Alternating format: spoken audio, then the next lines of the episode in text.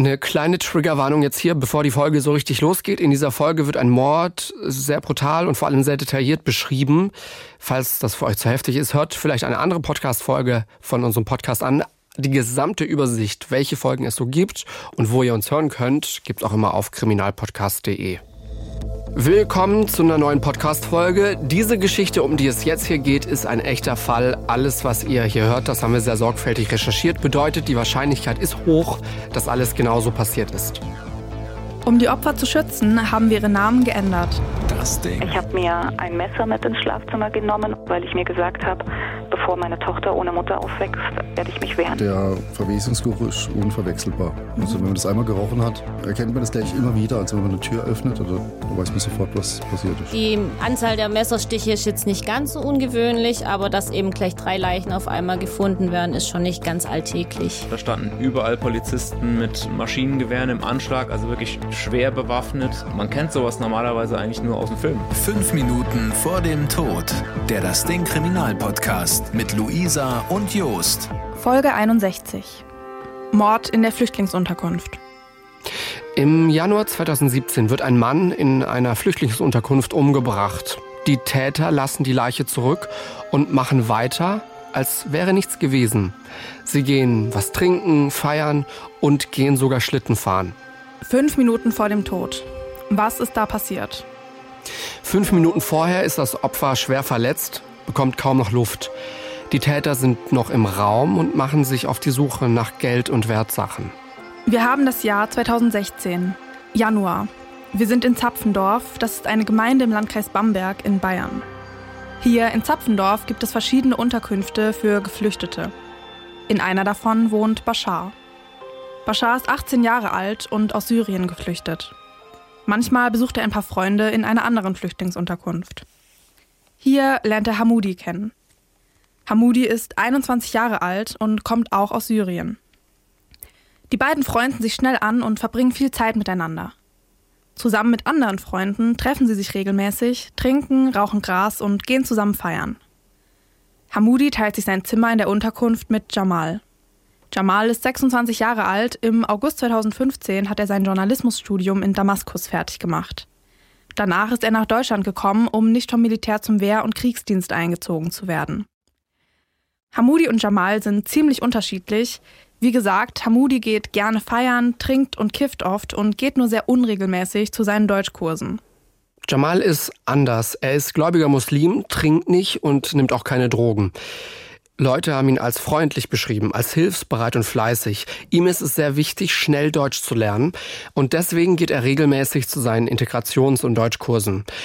Als Anfang 2016 ein anderes Zimmer in der Unterkunft frei wird, zieht Jamal aus dem Zimmer mit Hamoudi aus. Hamoudi macht das nichts aus, er kann Jamal nicht leiden.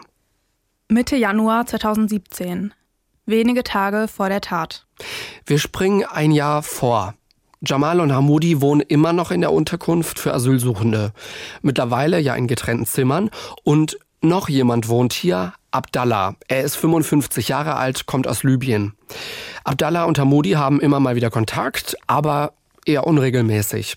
Abdallah hat Hamoudi auch schon mal etwas Geld geliehen, allerdings nicht besonders viel. Obwohl die beiden nicht so viel miteinander zu tun haben, beschließt Hamoudi, Abdallah auszurauben. Als er sich mit seinem Freund Bashar trifft, erzählt er dem von seinem Plan. Er will Abdallah aber nicht nur beklauen, sondern auch umbringen, um einfacher an das Geld und an die Wertsachen zu kommen. 19. Januar 2017. Ein Tag vor der Tat. Am Nachmittag treffen sich Hamoudi und Bashar. Für Hamoudi steht fest, Abdallah soll sterben. Er will seinen Plan jetzt in die Tat umsetzen und bespricht das Ganze nochmal mit Bashar.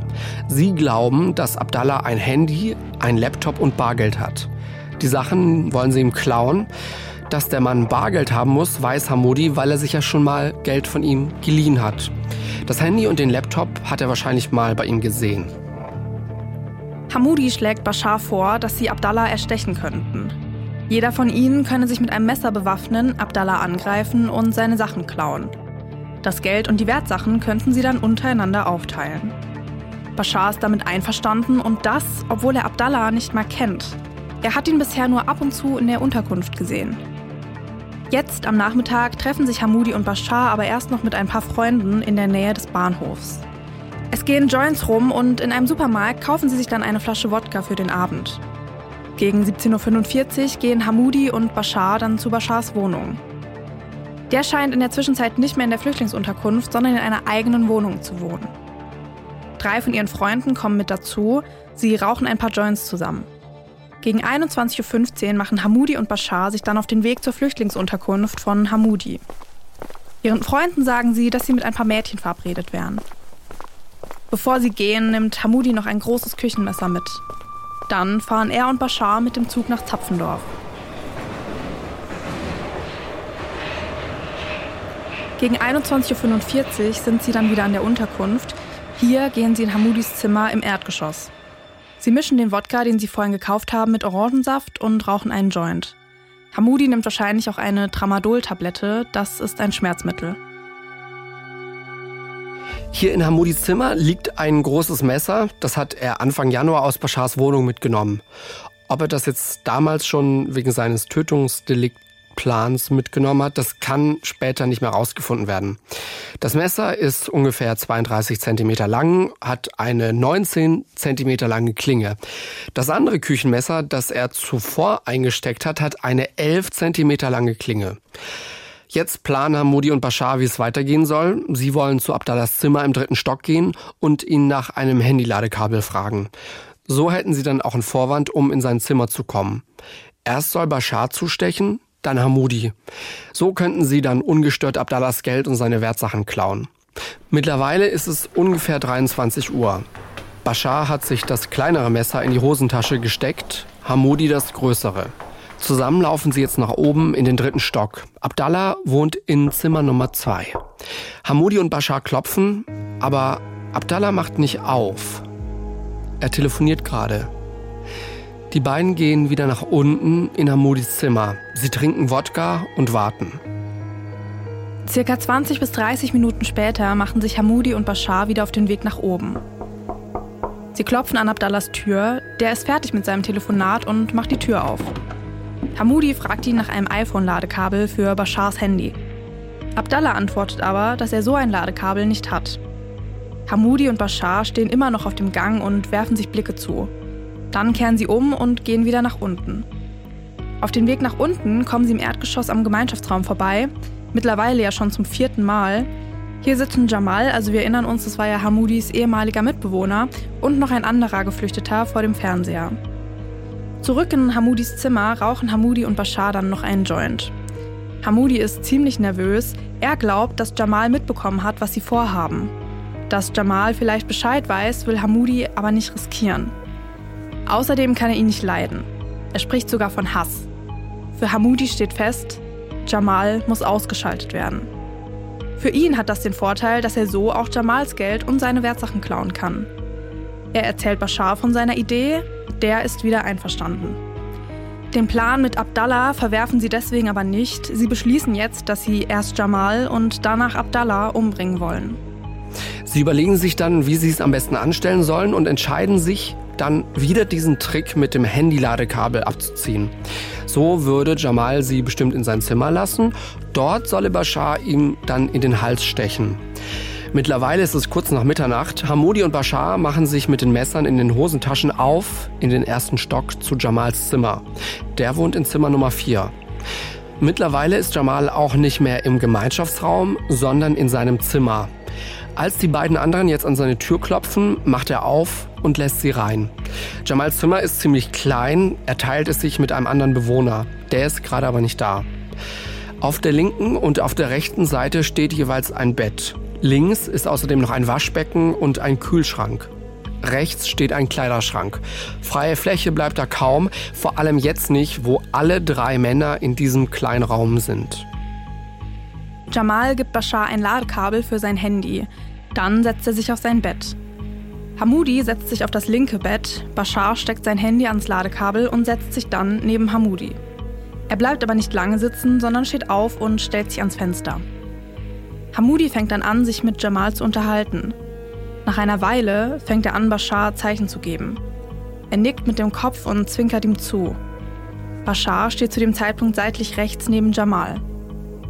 Bashar stellt sich dann hinter Jamal, hält ihm mit der linken Hand den Mund zu und reißt seinen Kopf nach hinten. Dann sticht er zu. Er trifft Jamal mittig rechts vorne am Hals. Es kann sein, dass er insgesamt sechsmal zugestochen hat. Das kann später aber nicht mehr genau bestimmt werden, denn Hamudi wird ihm das Messer gleich abnehmen. Der ist in der Zwischenzeit aufgesprungen, er zieht sein Messer aus der Hosentasche und sticht Jamal damit vorne in den Bauch. Jamal schafft es aufzustehen und versucht zu fliehen, Hamudi packt ihn aber sofort wieder und wirft ihn jetzt aufs linke Bett. Dann nimmt er sich auch Bashars Messer und sticht mit beiden immer wieder auf Jamal ein. Bashar stellt sich dann hinter Jamal und hält ihm den Mund zu, weil Jamal wehrt sich heftig. Immer wieder greift er sogar in die Messerklinge, um sich zu schützen. Aber Hamodi und Bashar sind stärker. Später wird man bei Jamal insgesamt 18 Stichwunden finden. Sieben Stiche im Hals, vier Stiche im Brustbereich, sechs Stiche im Bauch und ein Stich in der rechten Seite. Außerdem einige Abwehr- und Kampfverletzungen.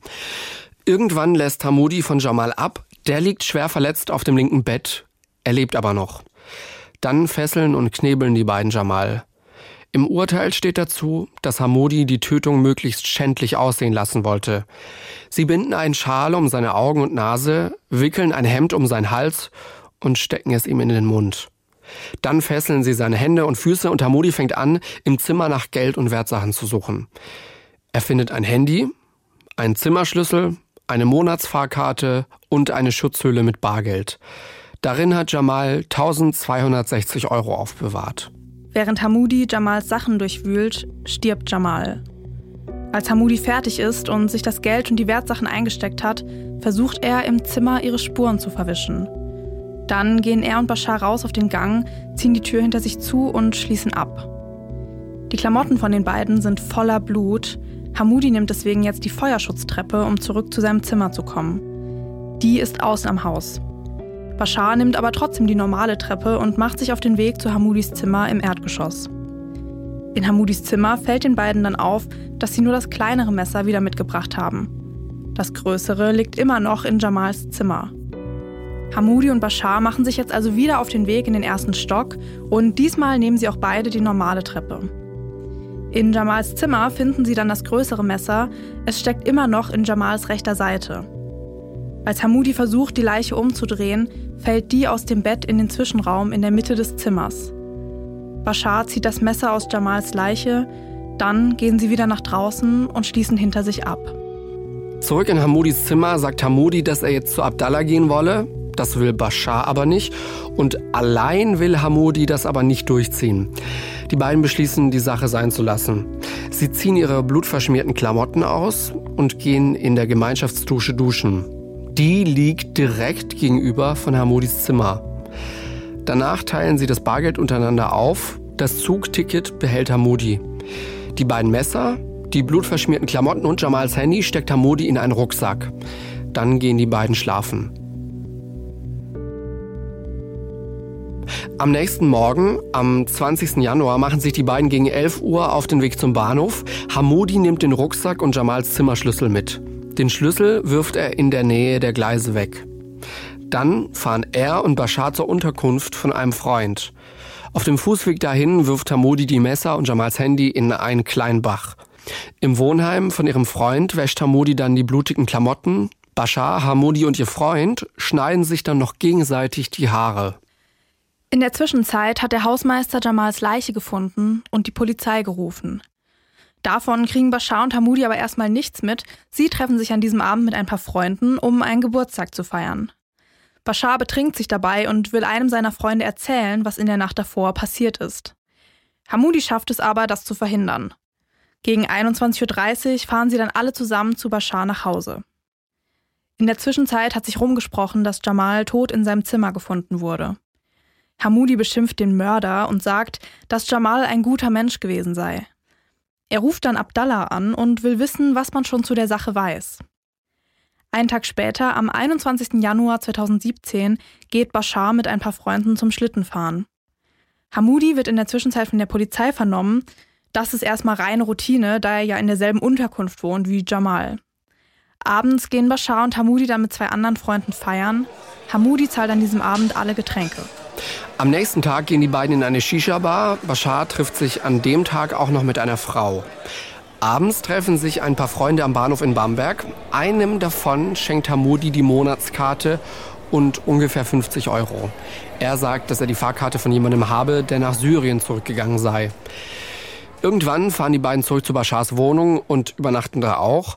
Und am nächsten Tag, am 23. Januar, also drei Tage nach der Tat, steht die Polizei vor Bashars Wohnung.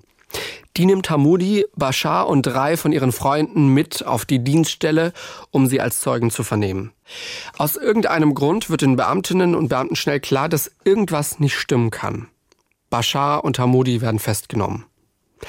Bei der Festnahme findet die Polizei 360 Euro bei Hamudi und 520 Euro bei Bashar. Den Rest von ihrem Anteil hatten sie da zu dem Zeitpunkt schon ausgegeben. Als Jamals Eltern erfahren, was ihrem Sohn in Deutschland passiert ist, geht es ihnen sehr schlecht. Dazu kommt dann auch noch, dass sie Probleme haben, Jamals Tod bei den syrischen Behörden nachzuweisen. Das müssen sie aber machen, weil sonst Jamals jüngerer Bruder zum Wehr- und Kriegsdienst eingezogen wird. Und noch jemandem geht es schlecht, Abdallah. Der ursprüngliche Plan, ihn umzubringen und auszurauben, kommt nämlich raus. Und als er das erfährt, bekommt er eine posttraumatische Belastungsstörung. Das heißt, er hat Angstzustände und Schlafstörungen. Seitdem ist er in Therapie. Ende des Jahres beginnt dann der Prozess. Bashar und Hamudi haben vor der Tat ja einiges getrunken und auch gekifft. Ihre Steuerungsfähigkeit war deswegen aber nicht eingeschränkt. Sie sind voll schuldfähig. Bashar und Hamudi haben sich während der Ermittlungen immer gegenseitig beschuldigt und ihre eigene Rolle runtergespielt. Nachdem alle Beweise gesichtet sind, wird aber schnell klar, Hamudi muss gelogen haben. Vor Gericht werden dann noch 44 Zeuginnen und Zeugen und fünf Sachverständige angehört. Darunter ist auch eine Person der Jugendgerichtshilfe. Denn Bashar war zum Tatzeitpunkt gerade mal 19. Er soll deswegen nach Jugendstrafrecht verurteilt werden. Am 22. Februar 2018, also etwas mehr als ein Jahr nach der Tat, werden Bashar und Hamudi wegen Mordes in Tateinheit mit Raub mit Todesfolge verurteilt. Hamudi bekommt lebenslang, Bashar eine Jugendstrafe von zwölf Jahren. Bei Hamudi wird außerdem die besondere Schwere der Schuld festgestellt. Das war es jetzt aber noch nicht. Hamudi und Bashar gehen in Revision, beziehungsweise mit ihren Anwälten zusammen. Die von Bashar wird zurückgewiesen. Im Fall von Hamudi geht die Sache aber vor den Bundesgerichtshof. Der kritisiert, dass im Urteil nicht berücksichtigt worden wäre, dass Hamudi der Polizei seinen Komplizen, also Bashar, verraten habe. Am 10. April 2019 gibt es dann ein zweites Urteil in diesem Fall. Für Hamudi ändert sich dabei aber erstmal nichts. Das Landgericht Bamberg verurteilt ihn wieder zu einer lebenslangen Haftstrafe und stellt auch wieder die besondere Schwere der Schuld fest. Ey, wir müssen reden über diesen Fall und was da noch dahinter steckt, machen wir jetzt mit unserer Justizexpertin Elena, die ist hier. Hello. Hey. Sag mal, diese Folge, die hat mich wegen der Grausamkeit, die hat mich schon ziemlich sprachlos gemacht. Da bringen die zwei, man könnte sagen, aus aus blanker Langeweile wegen dem bisschen Geld jemanden auf so eine bestialische Art und Weise um. Zurecht kam dann ja auch ne die Verurteilung unter anderem wegen Mordes. Wir hatten es ja auch schon mal darüber, aber ich glaube, wir brauchen noch mal eine Auffrischung. Wann wird jemand wegen Mordes verurteilt? Noch mal ganz klar Grundlagen hier. Ja, also grob gesprochen, wenn jemand eine andere Person umbringt und zwar mit Vorsatz. Das heißt, man will jemanden töten oder man denkt sich zumindest, okay, das kann sein, dass da jemand stirbt, das nehme ich aber so hin. Das per se wäre jetzt erstmal in Anführungszeichen natürlich nur ein Totschlag. Jetzt ist aber jemand, der eine andere Person tötet, erst dann ein Mörder, wenn weitere Mordmerkmale erfüllt sind. Ich zitiere jetzt mal ganz juristisch aus dem Gesetz. Mhm. Das ist der Paragraph 211 Strafgesetzbuch. Da steht, Mörder ist wer? Aus Mordlust zur Befriedigung des Geschlechtstriebes, aus Habgier oder aus sonst niedrigen Beweggründen, heimtückisch oder grausam oder mit gemeingefährlichen Mitteln oder um eine andere Straftat zu ermöglichen oder zu verdecken, einen Menschen tötet. Okay, ja. sehr, sehr viel. Ja. Sehr viele Mordmerkmale. Fangen wir doch mal jetzt bei unserem heutigen Fall an. Welche Mordmerkmale hat das Gericht jetzt in diesem Fall gesehen, von denen, die du da gerade aufgezählt hast? Das waren relativ viele in diesem Fall. Das waren die Habgier, die Heimtücke und die Ermöglichungsabsicht. Gehen wir es nochmal einzeln durch, die einzelnen Merkmale. Wie definiert man die? Habgier, die kann man sich relativ leicht noch herleiten. Das ist so dieses unbedingte Streben nach Gewinn. Also wenn es dir darum geht, durch die Tötung ranzukommen an Geld, an Vermögen, an Reichtum. Das liegt vor, ziemlich eindeutig, würde ich mhm. sagen. Die Heimtücke, die ist so ein bisschen schwieriger herzuleiten. Jetzt sage ich mal, Achtung, Juristendeutsch. Mhm. Heimtückisch in dem Sinne handelt nämlich wer in feindlicher Willensrichtung die Arg- und Wehrlosigkeit des Tatopfers bewusst zur Tötung ausnutzt. Der Mörder überrascht sein Opfer quasi in so einer hilflosen Lage und das Opfer, das kann sich gerade deswegen gar nicht wehren, weil es erwartet ja schon gar keinen Angriff. Heimtücke hier also auch klar gegeben, bleibt noch die Ermöglichungsabsicht. Das könnte man sagen, ist auch relativ eindeutig. Die beiden Täter, die haben hier ihr Opfer ja getötet, um ihm sein Geld stehlen zu können, also um eine andere Straftat zu ermöglichen. Im Urteil steht dann noch, dass das Gericht sich jetzt nicht darauf einigen konnte, dass auch hier ne, dieses Mordmerkmal grausam verwirklicht war. Also was hat es damit auf sich mit diesem Wort grausam? Also grausam tötet, wer seinem Opfer in wirklich in gefühlloser, unbarmherziger Gesinnung Schmerzen oder Qualen zufügt. Das kann körperlicher oder auch seelischer Art sein. Und diese Stärke der Schmerzen und die Dauer, das ist so extrem, mhm. dass es quasi über die Tötung, über die für die Tötung über das für die Tötung erforderliche Maß hinausgehen. Also insgesamt der ganze Tötungsvorgang so dermaßen gefühllos und mitleidlos war mit diesem Opfer. Ja, also es muss extrem sein. Du merkst, es ist, mhm. es ist auch schon juristisch sehr verschwurbelt hergeleitet. Heißt auch für Gerichte ist es extrem schwierig, dieses Grausamkeitsmerkmal wirklich akkurat so einzuordnen. Zum Beispiel zählt schon nicht als grausam, wenn das Opfer relativ schnell bewusstlos wird und nichts mehr mitbekommt von diesen ganzen Tathandlungen. Das war zum Beispiel in diesem Fall auch so, das konnte nicht einwandfrei geklärt werden. An der Stelle ist natürlich auch die Gerichtsmedizin immer extrem wichtig, weil die natürlich feststellen kann, wie schnell vielleicht das Opfer auch schon verstorben ist oder wie lange es mitbekommen hat, welche extremen Qualen und Schmerzen ihm zugefügt worden sind.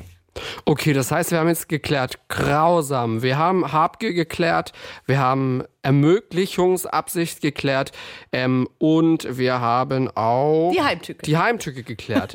so, das sind schon einige, die haben wir durch. Aber es gibt noch auf jeden Fall ein äh, Merkmal, das ich jetzt hier im Kopf habe, Mordlust. Das kann man sich ja eigentlich fast so ein bisschen selbst herleiten. Ne? Wenn jemand so aus blanker Lust am Töten tötet, oder? Ja, so könnte man es sagen, genau. Dann gibt's noch die Befriedigung des Geschlechtstriebes, die ist dann gegeben, wenn mir so die Tötung eines anderen sexuell Lust verschafft oder auch äh, der Leichnam selbst. Das ist leider sehr krank, aber kommt durchaus ab und an mal vor. Interessant ist auch noch, aus niedrigen Beweggründen zu töten. Niedrige Beweggründe bzw. Motive, die liegen vor, wenn man sagt, diese Motive für diese Tötung, die sind nach so dieser allgemeinen Anschauung der restlichen Menschen, nach der sittlichen Anschauung, ziemlich verachtenswert und stehen so auf der untersten Stufe. Insbesondere, wenn man auch sagt, da gibt es so ein krasses Missverhältnis zwischen der, dem Anlass und der Tat. Und wenn sich das regelrecht aufdrängt, dass es wirklich sittlich verachtenswert ist. Das ist auch durchaus schwierig herzuleiten. Mhm. Deswegen tue tu ich mir auch da so ein bisschen schwer, das richtig zu sagen, weil die Juristen haben da immer sehr feine Fachbegriffe und Definitionen, die man früher schön auswendig lernen sollte für, für Klausuren. Das wäre am besten gewesen. Und es ist tatsächlich aber auch sehr, sehr schwierig, an einem konkreten Fall dann zu sagen, das ist wirklich ein niedriger Beweggrund. In unserem Fall hatte das Gericht schon andere Mordmerkmale, deswegen war es relativ relativ klar. Darauf kam es dann also hier gar nicht mehr an. Mhm. Und zudem war ja das Hauptmotiv in unserem Fall, könnte man jetzt auch sagen, Habgier und vor allem auch die Heimtücke. Niedrige Beweggründe, um das jetzt mal vielleicht einfach runterzubrechen. Das kennt man zum Beispiel bei Ehrenmorden. Das hatten wir auch schon, ja. Genau. Wenn man sagt, äh, die Tochter hat einen anderen Mann gehabt oder hat einen Freund gehabt. Wenn dann irgendeine Verwandtschaft das Mädel umbringt. Deswegen könnte man sagen, das sind wirklich niedrige Beweggründe. Weil man sagt, unsere Familienehre wurde jetzt dadurch verletzt. Genau, genau. Durch diesen ja, sogenannten ja. Ehrenmord haben wir es wiederhergestellt. Auch wirklich, wirklich furchtbar. Dann bleibt noch eine Sache übrig, ne? Richtig. Genau, das gemeingefährliche Mittel. Ganz platt gesprochen, das kann zum Beispiel eine Bombe sein. Denn per se kannst du damit ja nicht nur eine bestimmte Person töten, auf die du es abgesehen hast, sondern das ist wirklich extrem gefährlich, weil da können auch eine Vielzahl von anderen Personen, von unbeteiligten Personen entweder gefährlich verletzt werden oder tatsächlich auch mitgetötet werden jede Menge Mordmerkmale. Und wenn man sich diese, diesen Paragraphen da durchliest im Gesetzbuch, verstehe ich ungefähr nichts. Jetzt aber auf jeden Fall. Ich hoffe, ein bisschen mehr zumindest. Elena, vielen, vielen Dank. Damit willkommen zu unserer Nachbesprechung. Hier reden wir jetzt einfach nochmal über den Fall, wie wir den so wahrgenommen haben, unsere Gedanken dazu. Genau, let's start, würde ich sagen. Es geht eben auch um unsere privaten Ansichten und um unsere private Meinung. Und wollen wir, das war jetzt alles so furchtbar und so fürchterlich, wollen wir da mit einer kleinen, schönen Sache anfangen, die du noch zu diesem Flüchtlingsheim, um das es hier geht, äh, gefunden hast? Sehr gerne. Als ich nämlich im Internet eben nochmal genauer geguckt habe und mich nochmal ein bisschen eingelesen habe, sind mir mehrere Artikel tatsächlich aufgefallen. Die Überschrift von dem einen war jetzt hier, Ausflügler verwechseln Flüchtlingsheim mit Gasthof. Und da geht es quasi darum, also Zapfendorf ist ja in Bayern eine ähm, beliebte Urlaubsregion. Und da ist wohl so ein Ehepaar in diesem Gasthof, weil also bei uns im Ort ist es zum Beispiel auch so, dass die ähm, Geflüchteten in so einem ehemaligen Gasthof halt einfach untergebracht sind. Und die haben halt von außen nur den Namen von diesem Gasthof gelesen und dachten halt, ah, okay, das ist eine Wirtschaft, da können wir jetzt essen gehen. Und dann sind die da reingegangen und haben dann gemerkt, ah, okay, das ist ja gar keine Wirtschaft mehr, das ist jetzt eine Flüchtlingsunterkunft. Und dann waren da aber ein paar Flüchtlinge eben und die dann so meinten, hey, kommen Sie doch rein, machen Sie sich bequem, fühlen Sie sich wie zu Hause. Mhm. Und die dann quasi angefangen haben, die zu bewirten. Also die haben denen dann so Brot hingestellt und Marmelade und Käse und wie Eier. Süß. Und ich fand das so nett. Mhm. Und ja, also die Frau meint dann halt auch, sie fand das einfach so nett und das muss man doch unterstützen. Und ja. Sie hat ja auch gesagt, der junge Mann, der nach unseren Wünschen fragte, war so nett, so nette junge Gastronomen muss man doch unterstützen. Ja, also das fand ich wirklich sehr nett, um auch mal etwas. Ähm Ach krass, erst als der Mann nach der Rechnung fragte, stellte sich heraus, dass das hungrige Paar in einer Flüchtlingsunterkunft gelandet war. Ach Wahnsinn. Krass. ja, also. Die Frau sei zu Tränen gerührt gewesen angesichts der Gastfreundschaft. Ja, also um auch mal was Schönes zu sagen, weil das war also auf jeden Fall in derselben Stadt. Ich glaube, Zapfendorf hat äh, mehrere Flüchtlingsunterkünfte tatsächlich, aber es war auf jeden Fall in derselben Stadt und ich fand das ist doch mal eine schöne gegenteilige Geschichte zu dem, was wir gerade gehört haben. Gegenteil ist das ziemlich gutes Stichwort. Was für eine grausame, furchtbare Tat. Also oder? wir hatten ja schon sehr viele sehr kaltschnäuzige ja. Täter. Auch unser letzter Fall war ja irgendwie fernab von jeglichem Mitgefühl. Aber das finde ich ist nochmal, also das toppt ja irgendwie schon einiges, was wir bisher gehört Stimmt. haben. Dieser Folterfall, der war auch furchtbar. Der war auch, also ja, wie gesagt, wir hatten schon sehr viele furchtbare Vor allem Fälle. in letzter Zeit, ja. Ja, in denen die Täterinnen und Täter einfach wirklich, ja, als, als hätten sie keine Gefühle. Als wie Tiere. ja, genau. Also total, man, man kann es irgendwie gar nicht so wirklich in Worte fassen. Und so war es hier jetzt eben auch. Also, okay, sie wollten den einen jetzt ausrauben von ich raube jemanden aus, ist es schon nochmal ein sehr, sehr großer Schritt zu, ich bringe jemanden um. Und diesen Schritt ist aber Hamoudi ja sofort gegangen mhm. und auch wirklich nicht mal also gegen Abdallah hatte er jetzt auch in erster Linie nicht mal wirklich was. Der hat ihm ja früher auch mal Geld geliehen und so. Und einfach ja aus praktischen Gründen. Ja, ja wenn der tot ist, dann kann er uns ja nicht daran hindern, dass wir ihn beklauen. Also diesen Gedankengang, das finde ich einfach so krank. Wie kommt man denn bitte auf sowas? Und also gefühlt war das auch so nach Lust und Laune. Ach, jetzt haben wir den ja. einen umgebracht. Ach, jetzt kommen wir bringen den anderen doch heute nicht mehr um. So ja, in dem ja. Sinne. Vor allem, er wäre ja danach noch zu Abdallah gegangen. Genau. Und Bashar hat ja dann eben gesagt, äh, nee, lass mal. Also er hat da ja auch wirklich gar nichts gekannt, ne? Also total kaltblütig einfach nur. Anders kann man das nicht beschreiben. Es hatte ja schon fast irgendwie was Groteskes, also wie die da wirklich viermal diese Treppe rauf und runter und sie klopfen ja. und er ist nicht da und dann gehen sie wieder und sie klopfen und er telefoniert und sie gehen wieder und er macht auf. Und also das allein, das war ja schon echt, wo ich mir halt auch so dachte, okay. Das ist so ein bisschen Slapstick-mäßig. Wäre es ja, kein Mord, ja. wäre das so ein bisschen Slapstick-mäßig. Ja, total, weil du denkst dir so, also habt ihr eigentlich einen Plan von irgendwas? Ihr geht da jetzt mal auf gut Glück hin, dann hat er kein iPhone-Ladekabel, dann geht ihr wieder runter, dann merkt ihr, okay, ihr seid da jetzt irgendwie 50 Mal diese Treppe rauf und runter gelaufen, ist vielleicht ein bisschen offensichtlich dann könnte ja dieser eine das gesehen haben, wobei ich mir da halt auch schon wieder dachte, da saßen zwei Leute in diesem Gemeinschaftsraum. Den einen, den hat Hamudi ja völlig ignoriert, aber bei Jamal, oh mein Gott, der könnte jetzt rausfinden, was wir gemacht haben. Jetzt gehen wir am besten doch erstmal zu Jamal. Und das dann auch, also Hamudi ist ja so, ich würde jetzt mal sagen, dieses Mastermind hinter dieser ganzen Geschichte. Naja, Master. Ja, aber also ja, ich weiß, was halt, du meinst. Du ja. weißt, was ich meine. Also er ist halt quasi so dieser böse Kopf der Organisation. Das ist vielleicht ein besserer Begriff. Weil er hat, also es war ja seine Idee von Anfang an. Es war seine Idee, Abdallah auszurauben. Es war seine Idee, ihn umzubringen. Er hat ja dann Bashar nur quasi mit dabei haben wollen. Warum auch immer. Für die seelische Unterstützung, was weiß ich. Und bei Jamal war es ja dann genauso. Er meinte so, okay, der hat uns vielleicht gesehen, jetzt lass doch einfach zu dem gehen und dann machen wir das so und so. Und Bashar ist halt einfach, ich würde jetzt mal sagen, dieser typische mit Mitläufer, aber halt in richtig, richtig abgefuckt, weil, also der hat es ja überhaupt nicht hinterfragt. Das war halt so, ah, okay, jetzt bringen wir den um. Ah, ja, doch nicht. Okay, dann bringen wir jetzt den um. Ja, okay. Nur zum Schluss hat er ja dann gesagt, okay, du, also jetzt haben wir schon den einen, jetzt den anderen vielleicht nicht auch noch. Da war ja dann das einzige Mal, wo er seine Meinung gesagt hat. Und sonst war das halt immer so, ja, okay, ich mach mit, als, als würde es jetzt irgendwie darum gehen, willst du nachher Pizza zum Abendessen? ja, so ist es. Also, Und können wir mal ganz kurz darüber reden? Wir hatten jetzt schon ein paar Fälle, da sind die Täter immer wieder nochmal zum Tatort zurückgekehrt. Weißt du noch, dieser Fall mit dem brennenden Haus? ja, Jetzt aber auch wieder so, ne? Ja. Sie haben da ein Messer vergessen, also kehren sie um und kommen nochmal zurück. Und ach, da steckt's ja noch drin. Ja, aber das ist auch schon wieder, das ist auch schon wieder, was du meintest vorhin mit Slapstick-mäßig, weil, also daran merkst du halt auch einfach, dass die das überhaupt nicht hinterdacht haben. Weißt du, die, die kommen dann unten an und dann, oh, eins von unseren Messern fehlt. Ja, dann gehen wir jetzt halt nochmal hoch. Mhm. Und dann steckt's noch drin, ja? Dann, ja, Ach, furchtbar. also, und dass die das dann einfach da rausziehen wie aus so einem Schneidebrett. Ja. Also ich, ich kann diese beiden überhaupt nicht nachvollziehen. Es ist so, als hätten die absolut keine Gefühle, als hätten sie gerade irgendwie ein Schwein geschlachtet. Ja, ja. Also so kam mir das Verhalten von den beiden echt vor. Total distanziert und also die Krönung des Ganzen war ja dann wirklich am nächsten Tag, dann, dann gehen sie da feiern und dann gehen sie Schlitten fahren Ja. und Das, feiern Geburtstag. das war was. Als ich das gelesen habe, ja, hier recherchemäßig, als ich da dachte ich mir so, nein.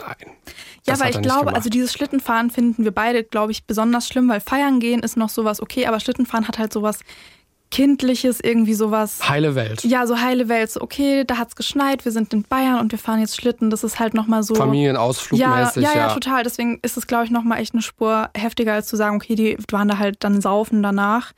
Aber das und ja, aber auch, dass sie dann da Geburtstag gefeiert haben und dann hieß es irgendwie, oh mein Gott, der, der ist gestorben und dass Hamudi ja dann auch so scheinheilig den Mörder quasi beschimpft hat und ach, das war ja so ein guter Mensch und er kann das gar nicht verstehen. Also, Mal eine andere Frage. Äh, meinst du, du könntest ein Schwein töten? Weil wir es jetzt gerade davon hatten. also ich bin Vegetarierin. Ich werde ganz sicherlich niemals ein Schwein töten und ich könnte auch kein Schwein töten. Angenommen, du bist jetzt äh, Landwirtin und dein, ne, du, du, so verdienst du dein Geld, deinen Lebensunterhalt und hast eine Familie. Ja gut, das ist ja was anderes.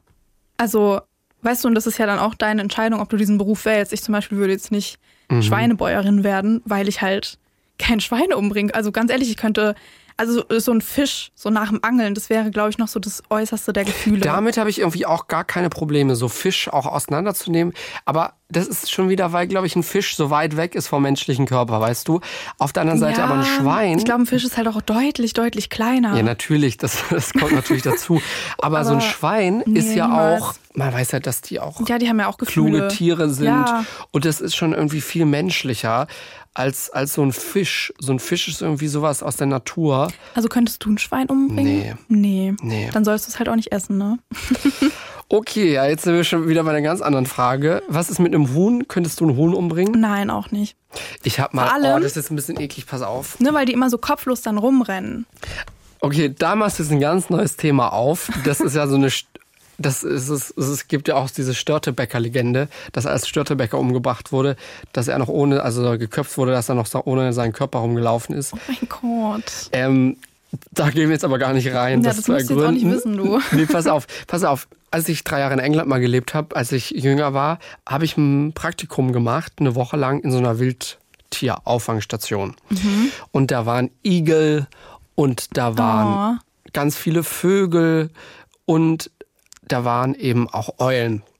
Und die Eulen, beziehungsweise die Greifvögel, die da waren, die mussten halt auch entsprechendes Essen bekommen. Und dann haben sie immer, die haben da tiefgefrorene Küken bekommen und auch so tiefgefrorene Mäuse.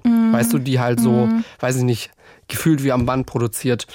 Und die waren dann in der Tiefkühl und dann hast du die rausgeholt und dann musste ich die aber in so Stücke schneiden, Oh. damit sie die besser schlucken verdauen können. und ja. Oh, Und dann kam da die Gedärme raus und so. okay. Aber ich weiß nicht, ich fand es da irgendwie gar nicht so schlimm. Ich fand es nicht so furchtbar, Also ich finde, trotz dieser Innereien. also ich finde halt Eulen sind halt, was das angeht, Raubtieren. Also ich würde denen jetzt auch nicht Brokkoli servieren. Aber ich würde das jetzt auch nicht klein schneiden wollen. Das ist Ja, aber das war halt die bisschen Anweisung. eklig. Hier, Ja, Jost, natürlich, wenn du das machen Ähm, musst. Aber das für die oh. Eulen, da musst du, weiß ich nicht, einmal durchschneiden, zweimal durchschneiden, Oh, so vierteln. ich meine, okay, ja gut, aber oh. Wir hatten in der Schule tatsächlich auch Schlangen als, weiß ich nicht, Haustier. Also, Was? Ihr hattet, also Ja, wir hatten manche haben. Schulhunde und ihr hattet Schlangen. Was? Es gibt Leute, die hatten Schulhunde. Okay, ich bin sehr ja, eifersüchtig. weiß ich nicht, in den USA bestimmt. Also wir hatten Nattern, die Ja. waren so orange und echt hübsch. Und eine Freundin hat sich tatsächlich dann auch solche zwei Babynattern gekauft und hat die dann zu Hause gehabt. Und die haben ja eben auch diese tiefgefrorenen Mäuse bekommen. Und was das Schlimme war, also für mich, im Untergeschoss waren die Schlangen und im Obergeschoss hatten wir noch eine Mäuse-AG. Also bitte was? Ich meine, die, Was war denn das für eine Schule, auf der du da warst? ich meine, die Schlangen haben offensichtlich andere Mäuse bekommen, aber schon allein dieses, dass sie da so koexistieren, das war irgendwie witzig. Fängst du eigentlich schon an, so deine Schulzeit zu romantisieren? Ja, ja, es Ja? startet so ein bisschen Oh zur Zeit. nein. Ich mit 18, mein 18-jähriges Ich würde mir jetzt wahrscheinlich gegen das Schienbein treten. Weil ganz ehrlich, mit 18 konnte ich es kaum erwarten, aus der Schule rauszukommen. Ich hatte gar keinen Bock mehr. Das Abi war für mich so das Anstrengendste, was ich bis dahin machen musste und ist es ja auch. Also davor hast du das ja einfach in dieser Art und Weise nicht. Und dann bist du halt erstmal so, okay, geil, ich ziehe jetzt aus und ich studiere jetzt und richtig cool und ne. Aber keine Ahnung, dann kommen halt manchmal solche Erwachsenen-Sachen, die du machen musst, auf die du keinen Bock hast. Da Und bist du aber immer noch so, oh, ihr macht alle so Erwachsenen-Sachen. Wa- Hört auf damit. Ja, ja, ja. Solche Sätze gibt es manchmal von Luisa. Ja, ja. Ja, Entschuldigung. Also Jost und sein Freund haben jetzt neulich hier angefangen, über das Heiraten zu reden. Und da denke ich mal so, okay, Leute, wo bin ich hier gelandet? Wir haben nur geredet. ja, ihr habt geredet, aber ihr habt auch schon angekündigt, dass ihr das wahrscheinlich vor uns machen werdet. Und das war so, okay. Wann kann man jetzt damit rechnen? Aber hier nochmal zur Ja, Schule jetzt romantisieren. Ganz kurz, ich meinte eigentlich eher so sowas wie Steuererklärung Ah ja. und sowas. Also in solchen Momenten bin ich dann so, ach, in der Schule war es so schön, da war Ja. Mathe Doppelstunde mein größtes Problem in Und der Woche. es war ein Problem. Es war wirklich ein Problem, es war furchtbar. Schule romantisieren? Nee, ich noch gar nicht. Ich bin so froh, dass ich aus diesem Verein raus bin. Ich habe auch, also ich habe vor vielen Lehrern Respekt, vor vielen nicht so. Ähm, und ich würde gern so wissen, wie es mittlerweile mit so manchen Lehrern eigentlich geht. Und ich würde auch mal ganz gerne wissen, wie es so manchen so Leuten aus meiner Klasse geht. Aber ich bin so froh, dass ich da raus bin, immer noch. Ich, ich will dann um nichts in der Welt würde ich darum äh, ich da tauschen, weißt du? Ja, also das stimmt natürlich schon. Aber wenn ich mir jetzt überlege, wir haben beide eigentlich einen Job. Also nicht eigentlich, wir haben beide einen Job, den wir sehr, sehr gerne machen. Und das ist natürlich schon was anderes, als wenn du jetzt eben jeden Tag dir da irgendwie Erdkunde und Mathe reinziehen musst. Und also ich würde jetzt auch nicht wieder zurück wollen. Also es ist jetzt nicht so, dass ich sage, oh mein Gott, damals war ja alles so viel besser. In manchen Situationen denke ich mir so, okay, damals hattest du es natürlich leichter, weil du dich einfach um so viele Sachen nicht kümmern musstest. Aber so an sich, nee. Also vielleicht mal wieder so für einen Tag, aber so wirklich zurück wollen würde ich jetzt auch nicht. Weil natürlich, du hast da so Leute, auf die hast du überhaupt keinen Bock. Du hast Lehrer, auf die hast du keinen Bock. Ja, nee. Also an dem Punkt bin ich jetzt auch noch nicht angelangt, dass Ja. ich sage, oh mein Gott, ich will wieder zurück. Also so, um noch ein bisschen das Ding Werbung zu machen, ich habe hier den besten Job der Welt. Um nichts in der Welt würde ich hier tauschen wollen. Na, ich auch nicht. Also, nee, wirklich nicht. Ich Gott, heute sind wir wirklich schlimm auch. Ja, wir sind echt schlimm. Es tut uns leid für die Werbung und alles und dass es so drunter und drüber ist. Wir sind auch ein Aber- bisschen durch, ehrlich gesagt. Ja, ja. Wir brauchen jetzt mal Frühling und wir brauchen ein bisschen Sommer bald auch und dies und das. Ja. Aber gut, jetzt haben wir Werbung für das Ding gemacht, Werbung für unsere Jobs gemacht. Ja, was Wir heißt hier Werbung? Wir sind bei das Ding. Ja, deswegen, also Eine Sache müssen wir noch abhaken heute, das ist der Pflanzentalk. Stimmt, Lange haben wir ihn nicht ja. mehr gemacht. Für die, die diesen Podcast häufiger hören, am Ende mancher Folgen reden wir noch über meine und Luisas Pflanzen. Und meistens ist es so, dass es meinen Pflanzen sehr schlecht geht. Und meistens ist es so, dass, dass Luisas meinen Pflanzen, sehr gut, geht. ja. Meinen Pflanzen geht es aber top. Ach, wirklich? Also vor allem Noch? ein Baum, pass auf, ein so ein, so ein Bäumchen, ja. Das stand äh, während der Weihnachtszeit neben meinem Weihnachtsbaum. Da habe ich es da irgendwann weggeräumt, weil es so erbärmlich aussah neben dem Weihnachtsbaum.